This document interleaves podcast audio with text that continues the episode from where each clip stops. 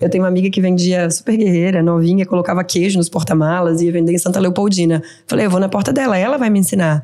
Então, essa amiga super guerreira que vendia os queijos em Santa Leopoldina foi a amiga que foi a primeira vendedora da marca, que quando pisou, falou: esse vestido vale X. Eu falei, você tá louca? Ela falou, valor cinco vezes mais que era. Ela, não, é isso. E ela acreditou, me fez acreditar e me treinou. Esse episódio é um oferecimento de Grupo V3 e EMEG em parceria com Hub Fucap e Fervo Digital. Está começando mais um episódio do Gestor, o seu podcast quando o assunto é gestão prática. Nós trazemos aqui os melhores gestores capixabas e nacionais para uma conversa aprofundada sobre as melhores práticas de gestão para que você consiga traduzi-las para o seu negócio e, consequentemente, destravar todo o potencial de crescimento da sua empresa.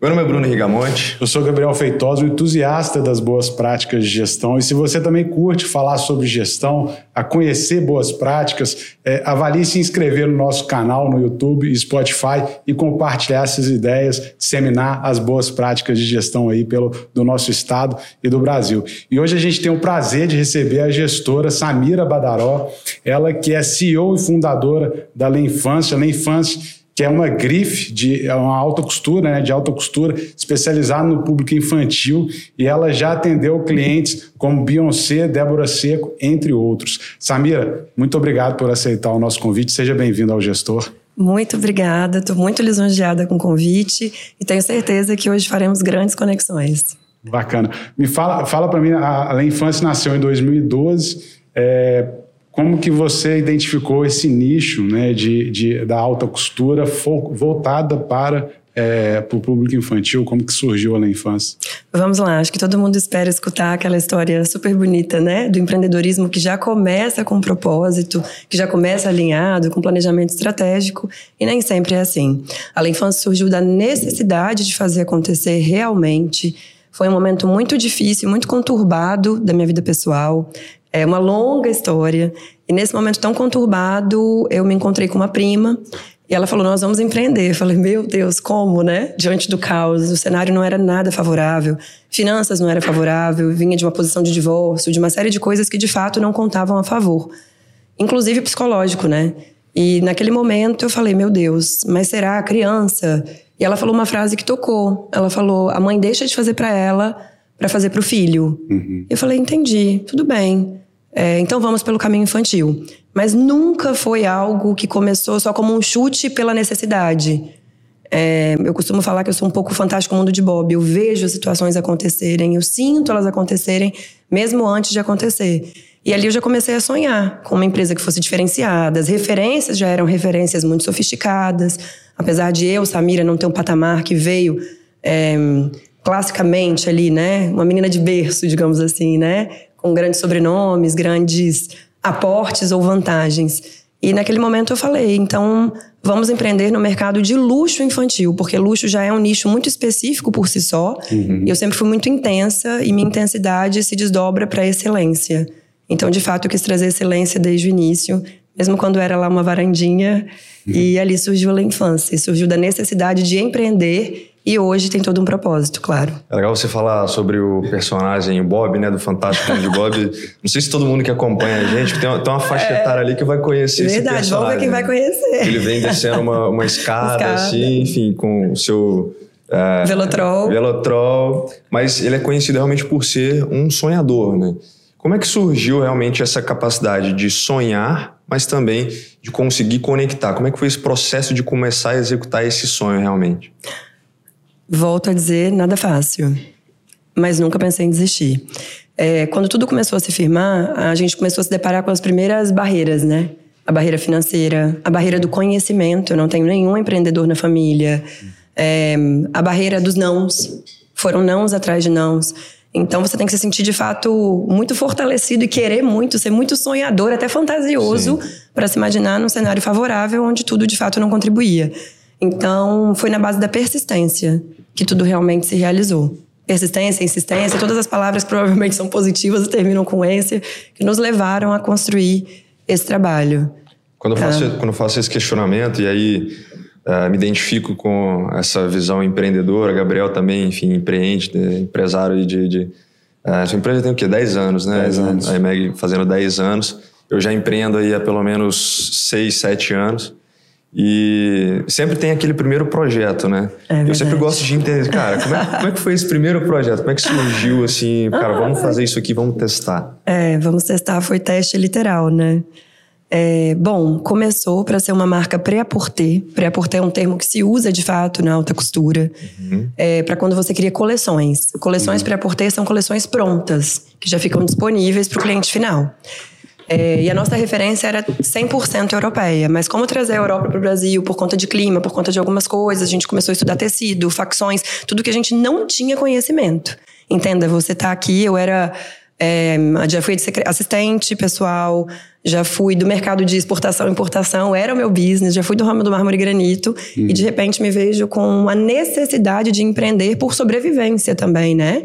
É, e nesse momento, é, essa marca pré-porter acabou não funcionando muito bem. Nós conseguimos um estilista, o resultado final das peças não eram visualmente agradáveis, então nosso primeiro teste foi fail. Não hum. funcionou, não agradou. E em um desses momentos, uma cliente ligou e falou que queria um vestido de festa. Eu falei, não é nosso domínio, mas tudo bem, vamos começar, vamos tentar. E nesse de tentar, esse vestido super emplacou. Eu lembro que o custo foi muito baixo, o retorno foi super viável. Uhum. E aí eu olhei e falei: existe aqui uma brecha. E aí eu entendi que no Brasil, de fato, faltava um trabalho autoral, pioneiro, que prezasse por uma curadoria muito diferente de tecido, de materiais, que fosse de fato muito bem pensadinho para que as coisas acontecessem. E aí nós começamos com esse primeiro vestido, depois essa mesma mãe pediu dois, três, e ali a gente viu um faturamento zero para um faturamento enorme de 19 mil reais no primeiro mês. Pra gente aquilo era uma vitória, para quem não tinha nada, né? É muito engraçado, assim, você olhar a trajetória. Sim. E ali as coisas começaram a acontecer e eu entendi que eu precisava me segmentar dentro do setor de festas, que eram momentos especiais. De fato, eu entendi que a mãe deixa de fazer para ela, para fazer o aniversário de um filho, para fazer o batizado de um filho. É, não sei se vocês são pais, acho que Gabriel é, Sim, né? Tem dois. E a gente sabe que paternidade tem a ver com provisão, né? A gente provê coisas para os nossos filhos. E esses momentos especiais geram memórias. E essas memórias é o que a gente não quer deixar de prover. Então ali eu entendi que existia essa oportunidade. É, nessa jornada, qual, qual que é a sua formação, Samira? Administradora. É, e aí, como que foi, apesar da, da, da administração, né? Nenhum curso de administração, muito pouco deles vão te preparar para ser empreendedor, né? Eles vão te ensinar, muito, é, muito, há muitas críticas nesse sentido que eles te ensinam como ser um bom, bom funcionário, né? Verdade. É, e nesse, nesse momento aí, quando você deu start, fez a primeira, a, as primeiras vendas, totalizando aí 19 mil, é, como é que foi esse processo também de você é, é, se encontrar como empreendedora e falar, cara, é, porque não sei se você entendia de costura, mas pelo que eu entendi, você, você entendia de criar, criar da parte criativa do negócio é, e efetivamente é, teve que lidar ali com diversos especialistas que iam trabalhar com a costura, com a criação para tangibilizar aquilo ali que você estava idealizando. É, para além disso, você ainda tem que tocar um negócio e estruturar esse negócio também. Exato. Então, como que você foi se, se, se moldando enquanto uma empreendedora, né, uma, uma gestora, é, para chegar hoje, por exemplo, aos resultados que, que a Lei Infância está tá tendo aí, que são é, Que a Lei Infância aí. tem, a Meg é. conhece muito bem, né? É. Pois nos administra há dois anos. É, eu sou especialista em criar cenários. Eu não sou especialista em costura, não sou especialista em uma área produtiva. É, talvez eu tenha falhas como empreendedora, né? Falhas técnicas. Um, eu entrei na faculdade com 16 anos, com 20 me formei. Depois fiz minha pós-graduação em logística, né? Um MBA. É, engraçado, eu me enquadrava, mas não me enquadrava 100%, justamente por ter uma mente que questionava tudo isso que o cenário da faculdade trazia. Eu sempre fui muito dinâmica, então só palavras jamais me convenceria, como jamais me convencem até hoje. Eu sou extremamente visual. E quando eu começava a imaginar os cenários e onde aquilo poderia chegar, era grande demais, era alto demais para o lugar onde eu estava. Uhum. Mas eu não deixava de acreditar naquilo.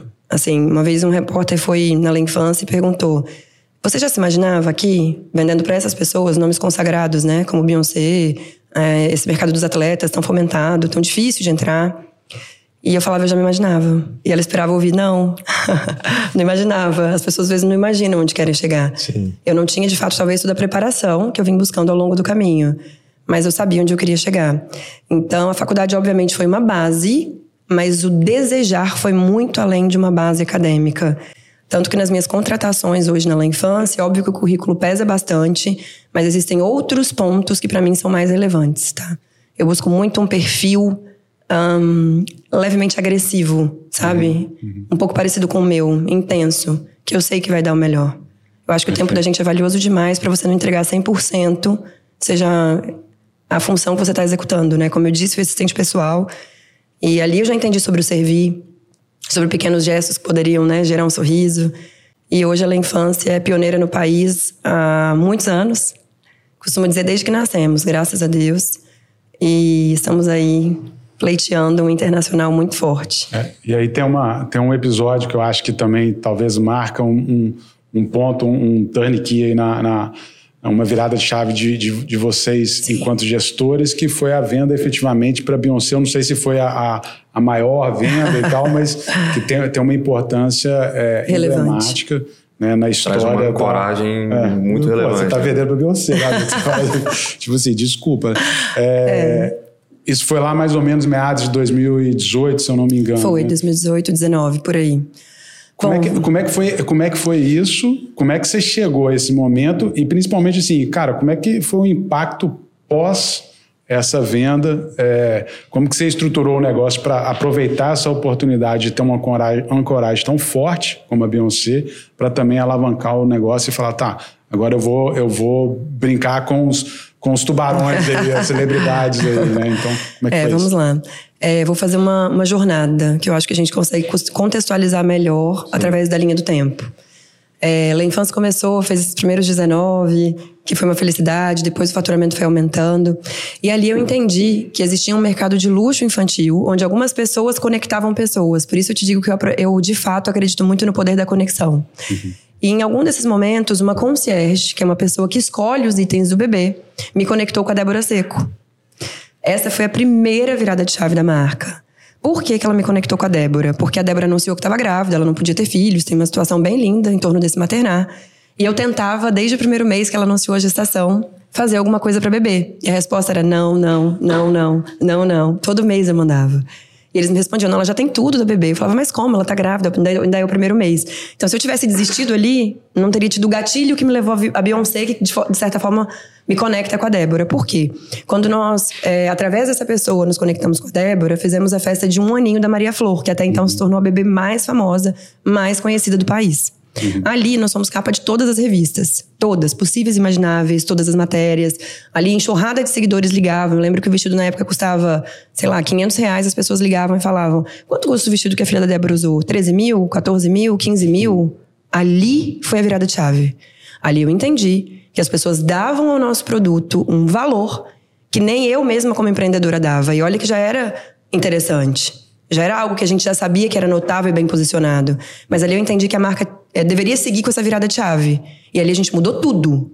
Logomarca, a forma que a gente se comunicava, posicionamento de marca, os clientes com quem a gente se conectava, porque a gente entendeu que se vendendo vestido de 500, 1000, 1500 existia público, também existia para esses vestidos de 12, 13 que as pessoas estavam buscando e já dando esse valor.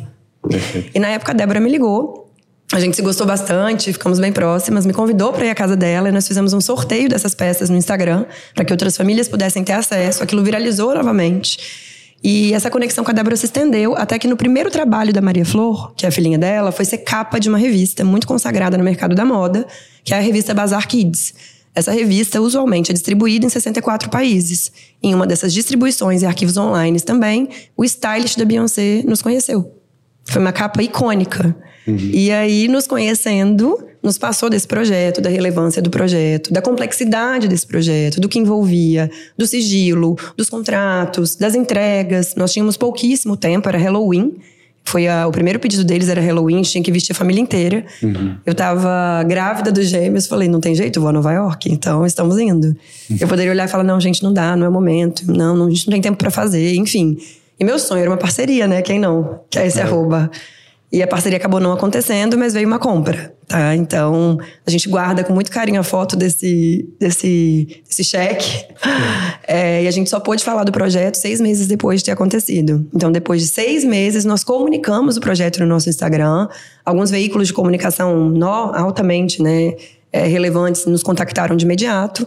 E aí as matérias viralizaram e viramos a marca que vestiram os filhos da Beyoncé E hoje vestem tantas famílias. E é importante citar, pessoal, que a gente de fato não faz essa distinção. A Beyoncé é muito importante para nós no cenário mundial. Sim. E, enfim, é um sonho, né? É um marco. Quem não quer viver. Mas a gente de fato valoriza histórias. Então, as pessoas, as famílias que nos escolhem, é, jamais serão mais uma. A gente brinca com isso no atendimento, do treinamento, enfim.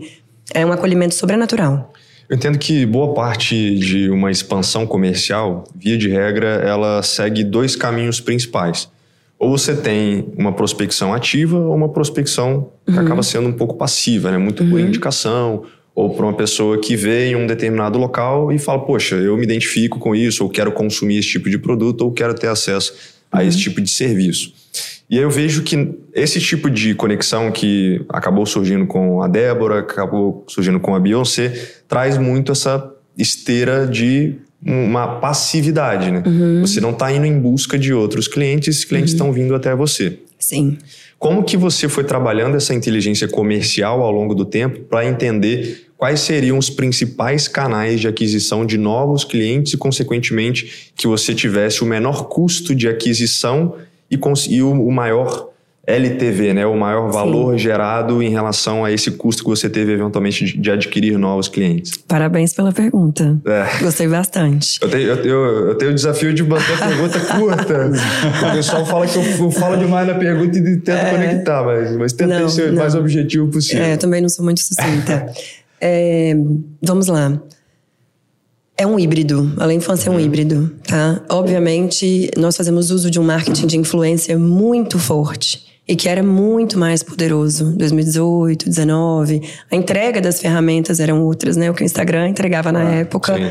Não é nem de longe o resultado de hoje. Naquele determinado momento, a gente entendeu o poder que as conexões do marketing de influência nos trariam. Uhum. De fato, foi uma virada de chave. Os 19 viraram 190, que viraram, que viraram, que viraram. E hoje a gente, de fato, tem resultados bem consideráveis. Então, nós fizemos um híbrido entre o marketing de influência, tá? Pautado na qualidade, assim. A gente sempre gostou de ser indicado com verdade. E não. A gente tem pilares muito fortes, não por pertencer. Porque hoje a marca é uma marca muito famosa. Então tem quem consome por ego, por pertencimento, por tudo. Sim. Mas a gente gosta de ser consumido em função da arte. Em função da história que é contada nas peças.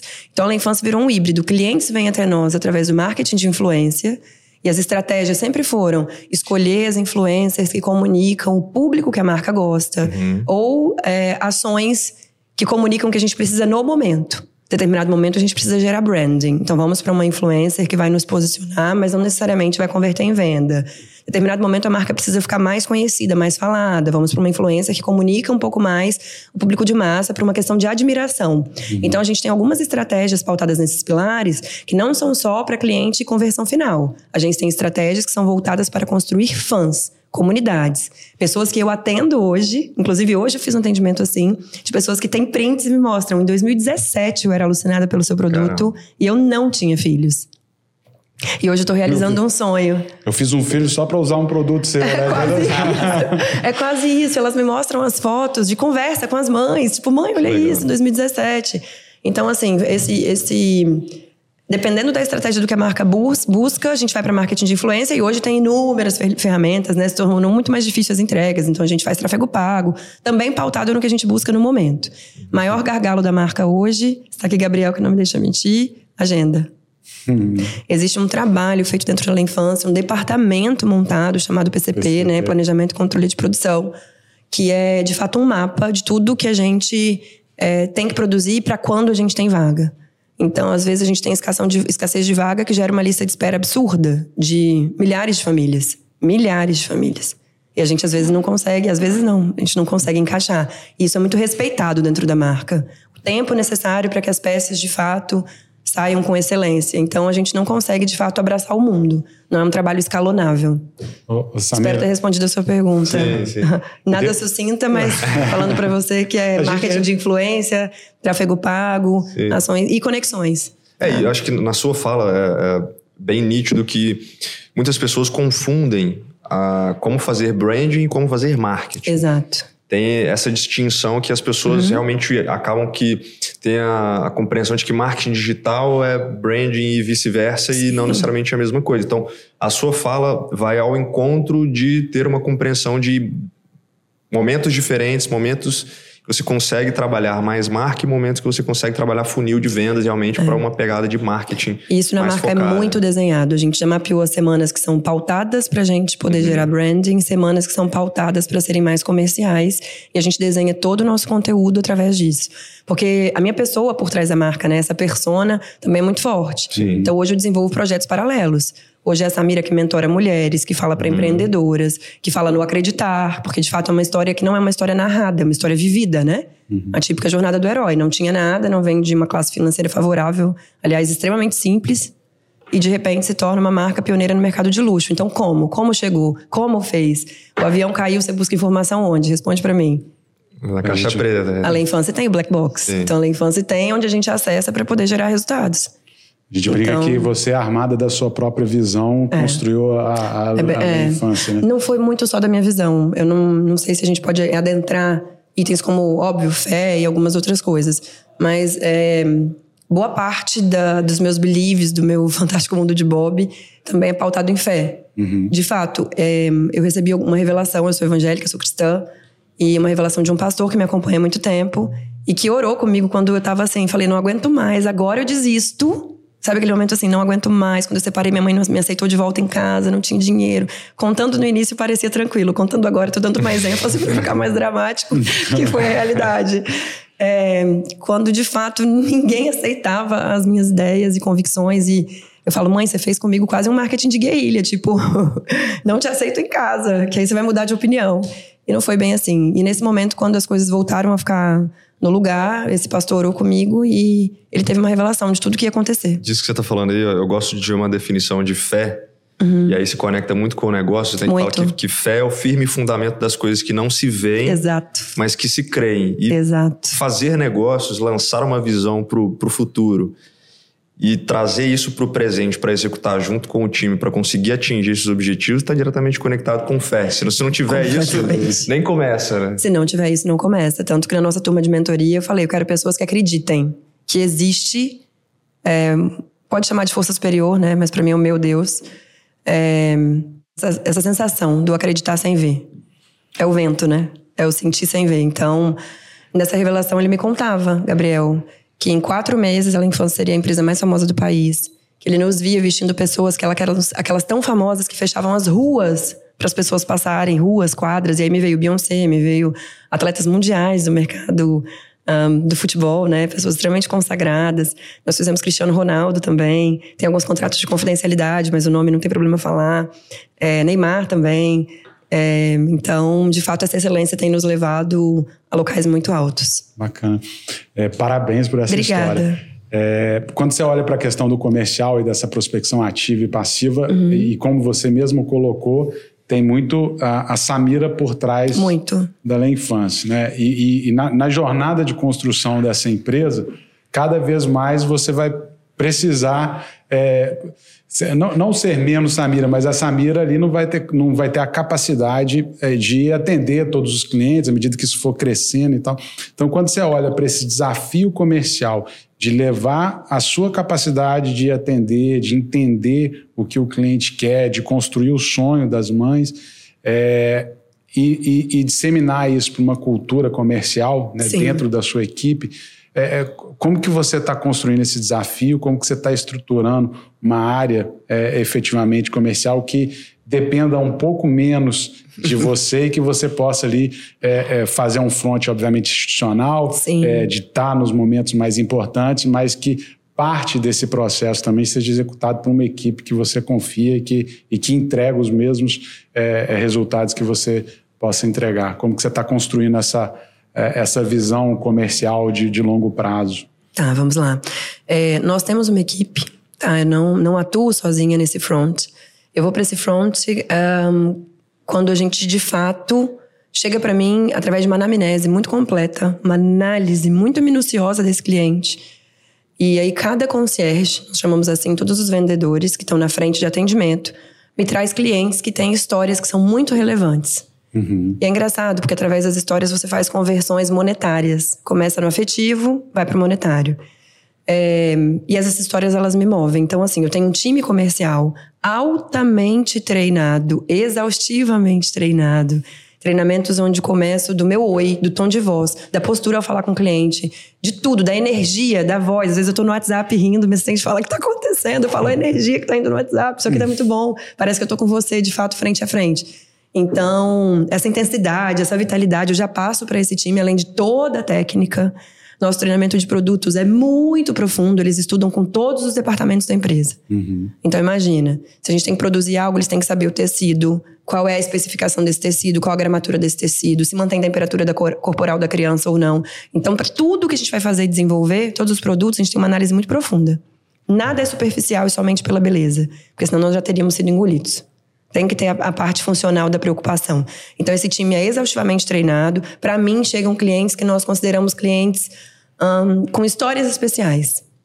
Essas são as clientes que eu vou para frente. Que são os clientes que eu me conecto, que conecta com a minha história. Eu já perdi três bebês, então eu acho que Deus me fez passar por situações no, no empreendedorismo, essas dores do empreender, de dar errado, dar errado, dar errado para depois dar certo.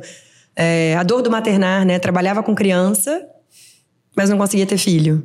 Hoje eu entendo tudo isso, porque hoje eu atendo essas mães. Então é feito nesse departamento comercial uma seleção de clientes que vem para mim. Uhum. Porque eu não tenho humanamente falando capacidade para conseguir de fato gerir todos os atendimentos da marca. Então nós temos sim planos futuros, planos bem ambiciosos.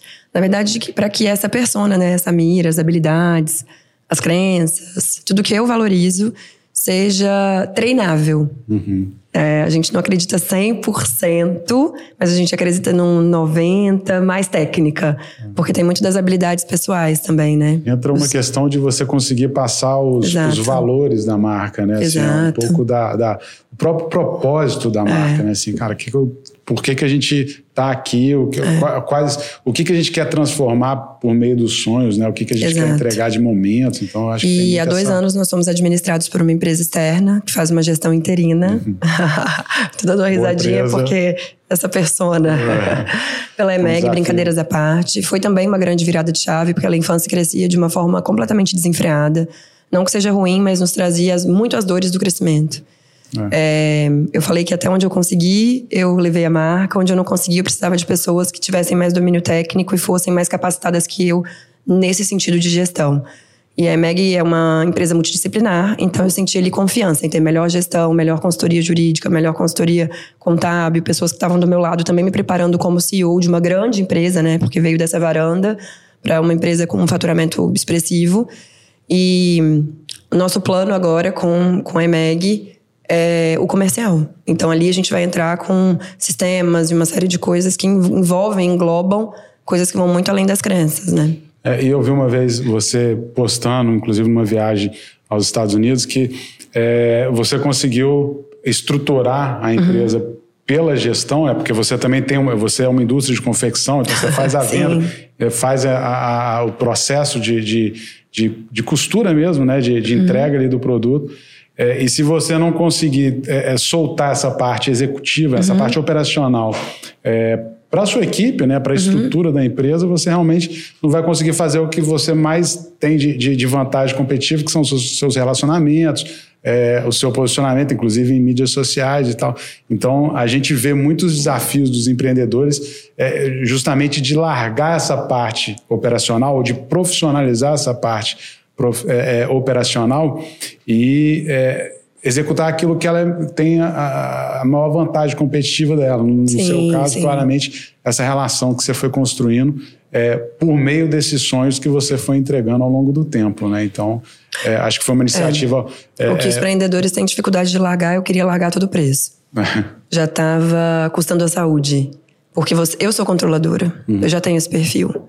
E às vezes quem é controlador tem o perfil de achar que faz melhor que todo mundo, né? E aí você cai do cavalo, porque tem pessoas que te surpreendem no meio do caminho e fazem melhor que você. E foi aí quando, o momento onde eu decidi contratar essa gestão uhum. interina. Mas contratar também não é fácil. Tem que ser uma empresa que vai entender o seu DNA, que vai incorporar essa, essa injeção do quem é você. Isso tem que ser respeitado. Então, o que eu entendi e foi muito criteriosa essa escolha para mim, é que o meu DNA não poderia ser mudado. Isso a todo momento estava em pauta. A Samira não poderia ser freada, né? Eles me apelidam carinhosamente de. É de difícil furacão, de frear, Samira. De furacão. Eu desenvolvo ideias, estratégias, negócios, empresas com uma facilidade ímpar. É, por isso eu quero abrir uma hold. Mas a gente, de fato, tem um projeto muito ambicioso para a marca para os próximos dois anos. Muita coisa está por vir de forma muito estruturada. Então, nosso próximo setor, que recebe todos os investimentos e olhares, é comercial, e uma integração muito forte com o marketing, pautado em uma comunicação 5.0, que ainda é muito jovem no Brasil, pouco se fala sobre. Contratamos uma empresa de Portugal e vamos comunicar sentimentos ao invés de produtos e chegar aonde a marca não chega.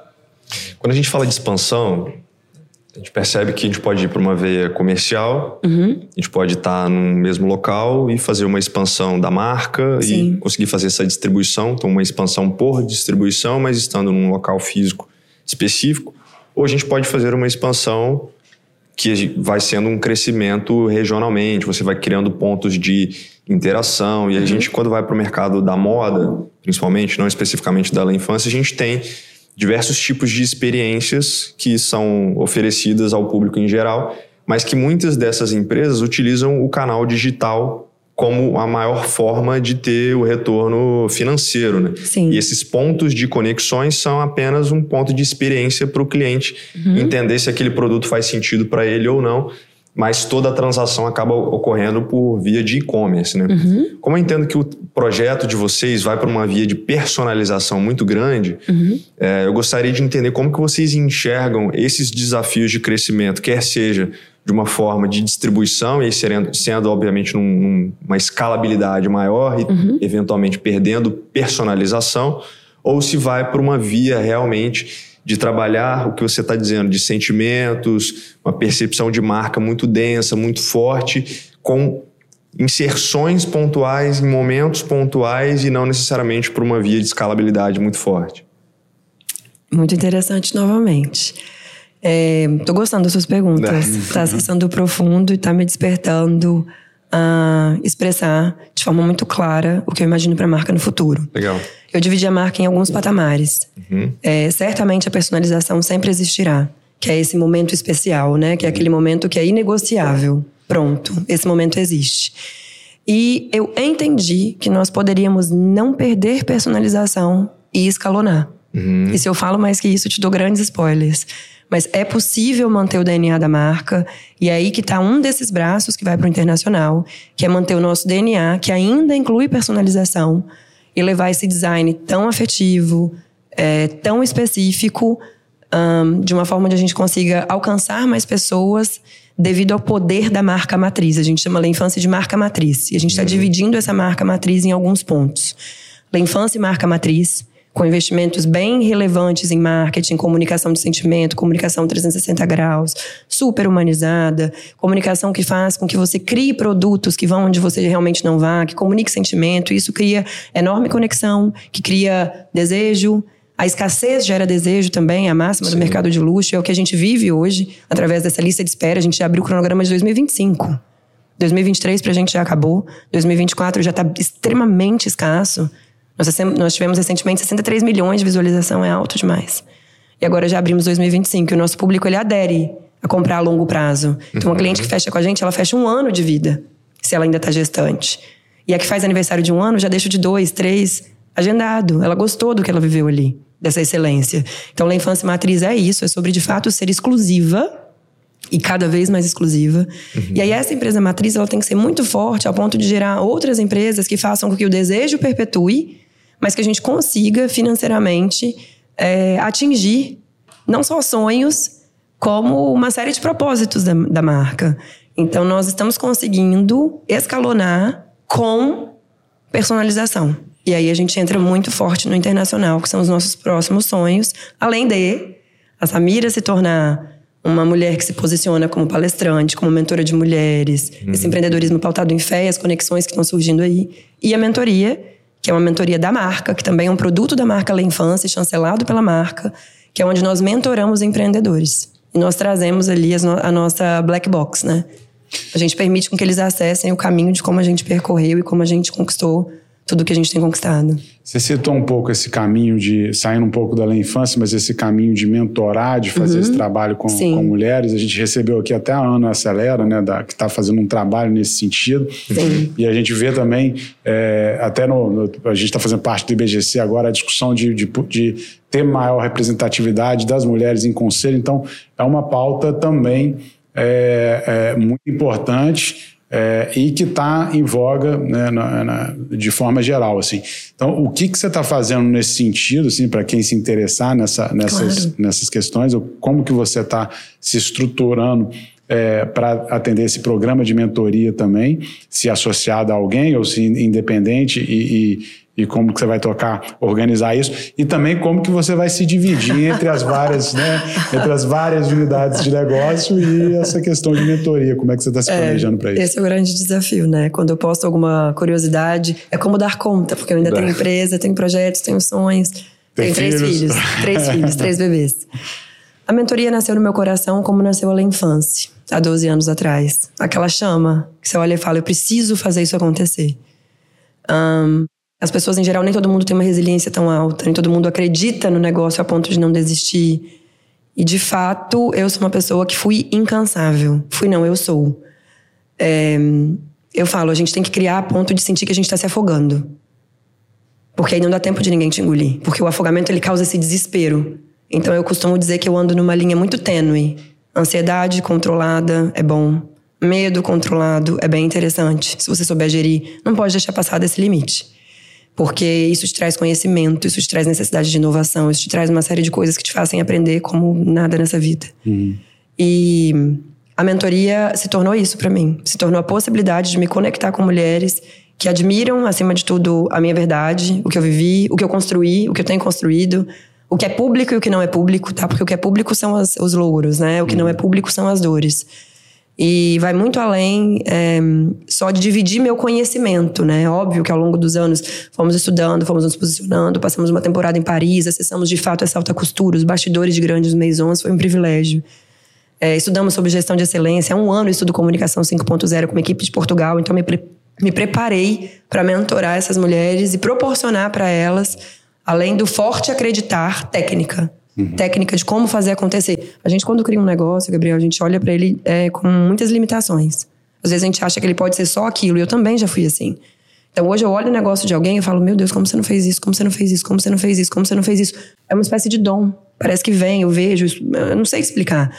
E aí eu olho para os negócios das pessoas, inclusive a gente vai ter dois cases na mentoria, de cases que a infância trabalhou para poder apresentar. É, tem uma marca que é uma marca que faz pomada. Eu falei, não, você tem que ter uma coleção de roupa. Mas como assim? Falei, não, você tem que pegar a composição da sua fórmula, associar tecidos de fibra naturais, você está fotografando, usando criança que está usando outra marca, poderia ser a sua. Então você começa a criar nichos para essas pessoas que elas não entendem. Então tem uma pauta muito forte de desenvolvimento de produto, posicionamento de marca, inserção no mercado de luxo, marketing de influência, vai ser bem interessante. E eu estou associada, não de forma direta, mas eu também fui mentorada para conseguir é, pegar todo esse conhecimento que está na cabecinha, né, de forma dinâmica e estruturar para fazer acontecer. Boa. Então, e, e essa, você está recebendo uma turma agora? 23 e 24 de setembro. Será em Vitória, imersão. no Espírito Santo. A primeira mentoria chancelada pela Lei Infância e vem empreendedoras do país inteiro. Bacana. Bem legal. Parabéns pela iniciativa. Obrigada. É, uma das coisas que eu acho interessante, estava lendo um, um, livro que chama O Almanac de Naval Ravikant. E aí, uma das coisas que ele fala são, são alguns aspectos relacionados à alavancagem, que ele fala que é possível se alavancar por meio de mão de obra, capital, mídia e software. Uhum. E eu entendo que a infância consegue se alavancar por meio de, de algumas dessas questões. Sim. Mas um outro ponto que ele aborda muito também são três pilares relacionados a essa possibilidade de você se tornar uma pessoa produtiva e acho que está muito conectado com isso que você colocou. Sim. De você pensar primeiro, naturalmente, né, da sua saúde, uhum. da sua família e do seu trabalho. Claro. E aí tem é, algumas pessoas no Brasil que trouxeram isso é, e acabam falando muito sobre esses três pilares, né? Exatamente de, de saúde, família e trabalho. Como é que é isso para você nessa. Você colocou, poxa, de ter ansiedade, mas nem tanto. De ter medo, mas nem tanto. Como é que é isso para você dessa conexão e se esses três pilares fazem sentido na sua vida? Fazem totalmente sentido para mim. Meu primeiro pilar é Deus, segundo meu marido. É, na nossa crença, a gente costuma acreditar exatamente dessa forma. Criamos nossos filhos para o mundo, né? Em algum momento eles vão voar Então, nós criamos nossos filhos de forma muito dinâmica para que eles sejam adultos, independentes, bem resolvidos, e a gente não cria eles, de fato, cercado de uma bolha, sabe? De excesso demais. Então, a gente tem bastante zelo em relação a isso. Então, primeiro Deus, marido, filhos, empresa. Na prática, sendo honesta com você, nem sempre funciona dessa forma. Em algum momento, algo demanda mais de você.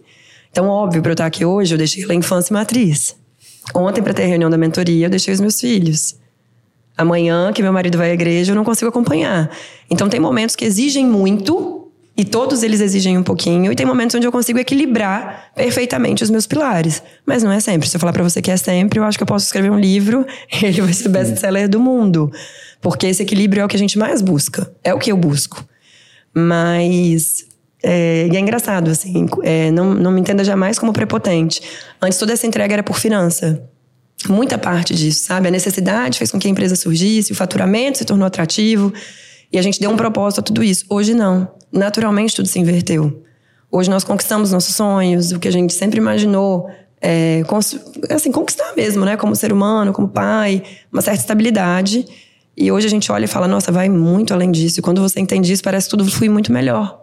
Sim. A gente tem um poder de impacto. E impactar é muito forte. Eu não tive isso. Ninguém me impactou. Eu não tive quem me desse a mão, não tive quem me olhasse e falasse, nossa, que super talento. Não. Meu super talento comercial surgiu porque eu falei, ok, tem uma empresa. não sei vender agora.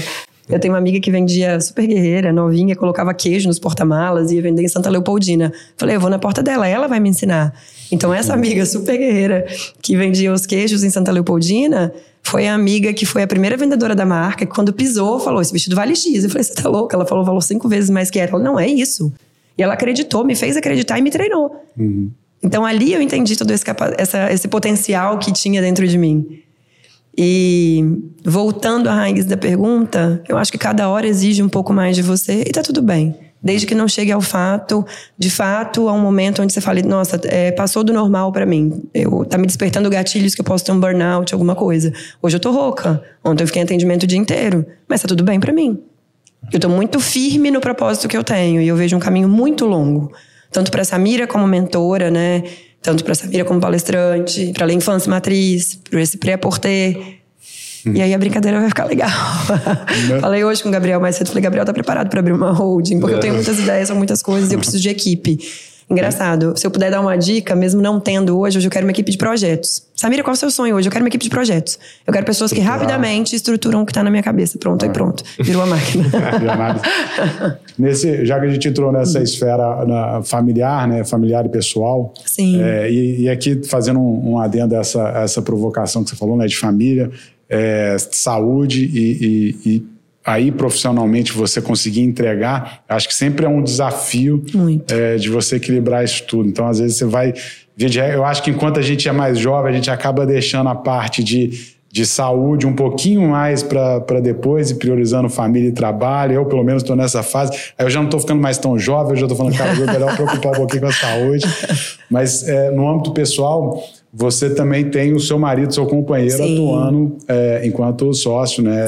É, dentro do projeto da, da Lei Infância. É, quais são esses, já em ordem, já que a gente está tratando da questão pessoal, quais são esses desafios, né, de ter o seu marido enquanto sócio, né? E, e, o que, que isso traz de vantagem também competitiva para vocês aí?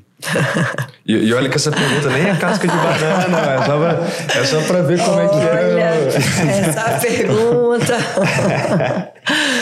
uh, vou ser muito sincera. É muito desafiador trabalhar com cônjuge. Para nós é. Nós somos pessoas completamente diferentes, vindas de realidades diferentes. Nossos pontos de conexão é, são bem divergentes em algum, algumas coisas, mas os pontos de conexão tiveram que ser ressaltados. Então, se não fosse o Conrado, a infância simplesmente não existiria. Porque quando nós nos conhecemos, a infância estava bem pequenininha e ele é um gênio da matemática, é formado no INSPER, ele é de fato muito bom. Ele fez algumas contas, tinha acabado de namorar, ele falou: Olha, a infância está falida muito antes de começar, tá?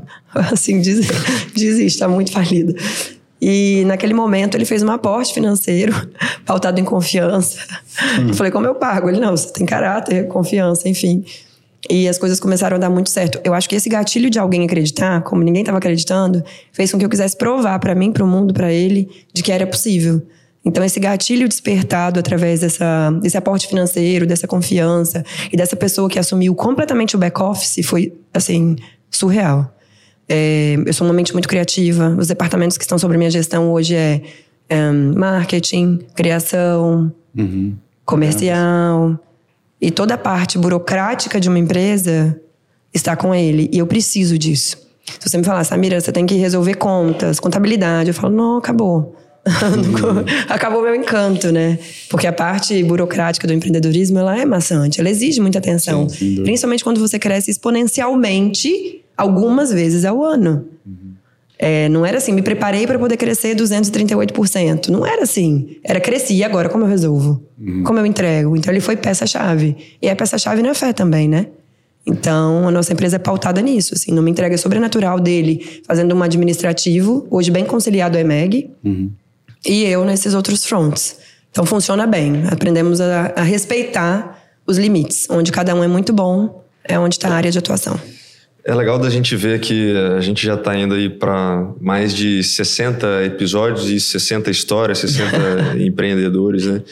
E geralmente quem vai numa jornada empreendedora vai conseguindo criar alguns pilares de complementaridade em relação a perfil, em relação à capacidade de execução, em relação a momento de entender quando é necessário, por exemplo, trazer alguma expertise externa por talvez ali, ou por não ser a, aquilo que a, a, os sócios inicialmente, ou a equipe que está ali inicialmente não é a expertise de cada um e, e é preciso trazer ali um, um, uma visão externa realmente para trazer esse aspecto complementar para o negócio.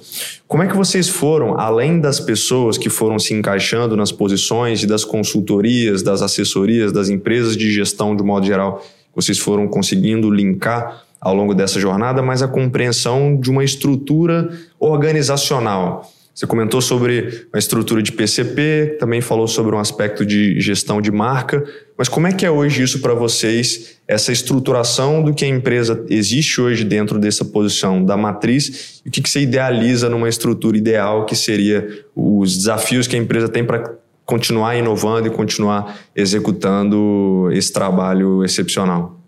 Legal. É, já existia uma estrutura mental em mim, nesse momento da varanda. Quando a gente é sozinho e tem que empreender, você tem que tirar cartas da manga, né? Então eu tinha dois telefones celulares, eu alternava o nome do iPhone, porque eu aparecia com outro nome, eu era quem eu precisasse ser. E quando eu vendia, como eu já vim também do ambiente empresarial, trabalhei na Garoto, uhum. é, trabalhei em empresas de mármore e granito, eu já sabia basicamente o mínimo para que uma empresa funcionasse. O mínimo dos departamentos já era claro para mim. Então, eu, desde, desde a varandinha já estruturava. Não, então, a gente acabou de fechar, meu setor jurídico vai mandar o contrato. Minha logística vai te chamar para o envio sabe? Tudo isso já acontecia. É, a gente teve algumas consultorias ao longo do caminho e a gente entendeu que consultorias não funcionavam para a velocidade de crescimento da marca. E aí contratamos uma gestão interina. Então, todos os setores receberam uma atenção e foram mapeados. Uhum. Foi muito trabalhoso, porque não era só mapear setores, era mudar uma cultura organizacional existente, uma cultura familiar, Sim. uma cultura onde tinha dons e talentos que me desculpem, mas sem processos, hoje eu entendo que eles não estavam entregando o resultado total. Uhum. Então foi necessário a gente. Eu falo que é tipo um pé que você quebra, você tem que engessar para poder consertar. A gente teve que engessar alguns processos, isso foi muito difícil, porque engessar uma mente criativa, dizer não para um cliente, isso para mim foi assim a parte mais difícil.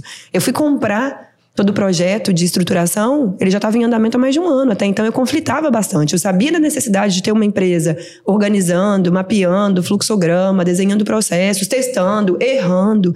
É importante dizer que tem falhas no meio do processo. Você não testa Sim. e de repente aquilo funciona muito bem. Né? A gente não inventou a roda, mas a gente pode fazer com que a roda gire melhor. E isso aconteceu. Através de base e teste, a gente entendeu a melhor atuação, melhor performance desse fluxograma e a gente entendeu pessoas que eram inegociáveis, tanto para a marca quanto posições que eram inegociáveis para que a marca fluísse melhor. Uhum. E ali nós buscamos os profissionais mais capacitados do Estado para ocupar essas pontas que eram muito importantes. Então, a infância hoje tem uma logística que eu falo, nossa, vou até falar o nome, Fernanda. Você parece que você é a dona da frota de avião. Não é possível o que você faz.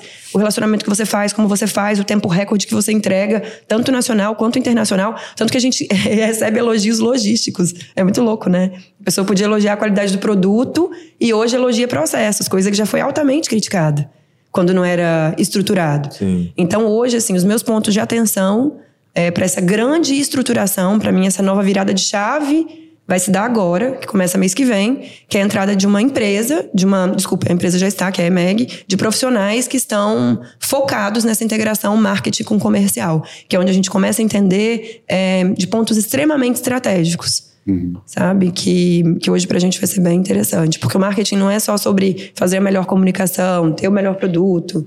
Envolve muita coisa e aí a gente vai adentrar bem profundamente para os próximos dois anos.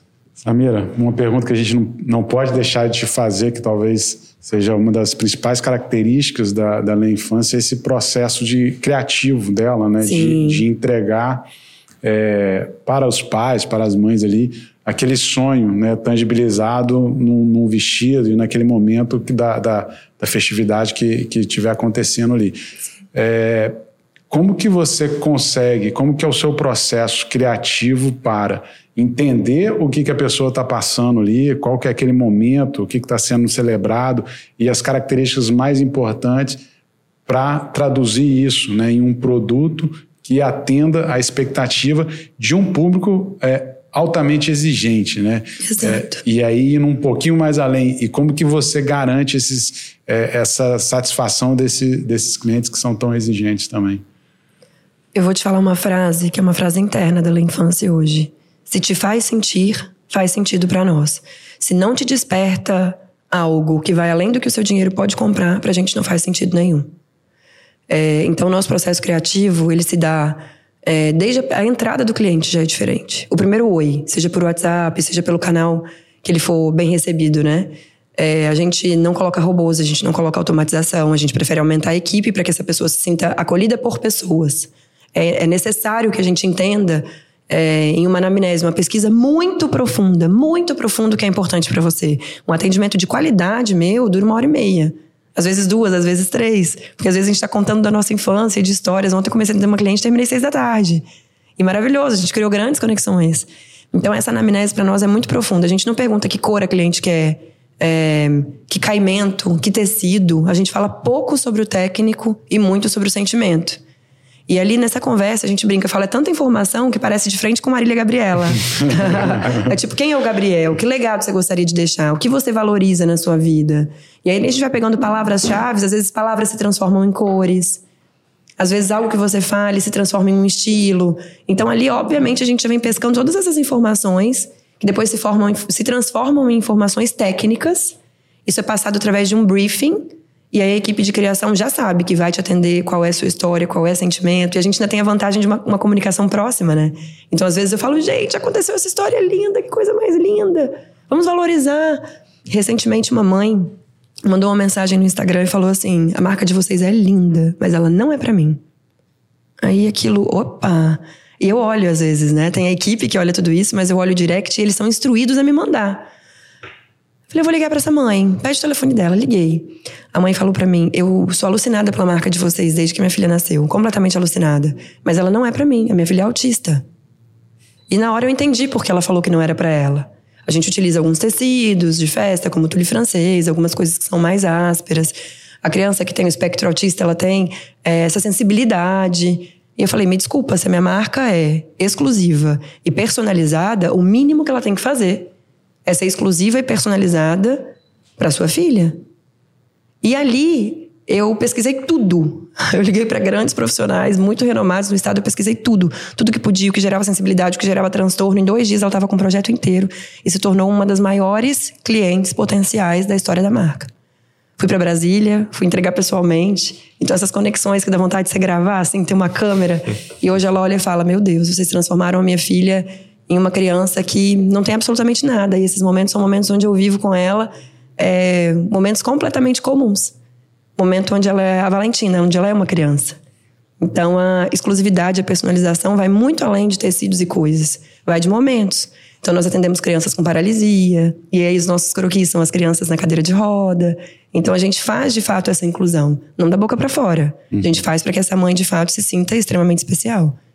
E assim é o nosso processo criativo. Eu particularmente me identifico muito com você, exatamente nessa capacidade de compreender um mundo muito complexo e tentar traduzir ali Sim. da forma mais densa possível e, e ir fundo nisso, Sim. mas de realmente só deixar uma coisa que eu vou falar assim, poxa, eu acho que está minimamente pronta quando eu ficar satisfeito de que aquilo vai atingir aquele determinado objetivo. E acho que essa capacidade de conexão se traduz muito em capacidade de criação. Sim. Tanto que eu gosto muito de, de, de reformular a palavra criatividade para combinatividade, que é você ter a possibilidade de combinar diferentes perspectivas e essa, essas diferentes visões, essas diferentes combinações fazem com que você seja um profissional, uma pessoa mais criativa. De onde você entende que existem essas combinações ou de onde você tira essa possibilidade de abstração ou de conexão ou de imaginação para que isso possa se traduzir em projetos mais criativos e, consequentemente, mais dedicados àquilo que as pessoas realmente desejam? Forte essa pergunta. É, eu não tenho uma resposta exata para te dar, mesmo. Eu me conecto muito comigo mesma, sobre a Samira, a Samira criança, a Samira que não teve condições, a família, a Samira que teve uma mãe ausente porque a mãe precisava proporcionar o estudo. Então eu acho que eu fiz valer e fiz honrar cada esforço dos meus pais na minha criação. Então me conecto muito, é, não de uma forma saudosa ou de uma forma triste, mas com essa pessoa que não teve condições e atende pessoas que têm. E o que eu quero levar para elas é que é muito além do que elas podem comprar, como eu te disse de novo. Então eu me conecto com essa pessoa que quer levar, de fato, um sonho palpável e real para você. Às vezes, através dos nossos vestidos, nós resolvemos dores. Ah, que dor você resolve através de um vestido? A dor de uma mãe que está grávida de gêmeos, teve um prato prematuro, um, teve um parto prematuro de um bebê que nasceu morto e está com a outra na barriga. Como ela vai lidar? Como ela vai fazer um enxoval de uma gêmea que está viva na barriga e ela acabou de parir uma gêmea morta? Eu converso com essas pessoas, eu me conecto com elas. E essa sensibilidade extrema se deu através da capacidade que eu tenho de transformar as histórias das pessoas em algo muito sensível para mim e para a marca. Então eu estou o tempo inteiro muito atenta. Apesar de gostar de falar, de gostar de me comunicar, eu escuto muito. E eu acredito muito no sobrenatural. No sobrenatural de Deus, assim. Às vezes eu tô sozinha e falo, nossa, não é possível que eu pensei isso. Como? Ninguém pensaria isso. Não é possível. Eu pensei, pensei. E aquilo já vai para papel, e aquilo vai de forma intensa. A gente precisa comunicar isso, fazer isso, pensar aquilo. Então acho que é uma junção mesmo, assim. É essa combinação entre o dom, entre esse sobrenatural e essa sensibilidade de mostrar para as pessoas que o mundo vai muito além do que está diante dos nossos olhos e das nossas condições. Perfeito.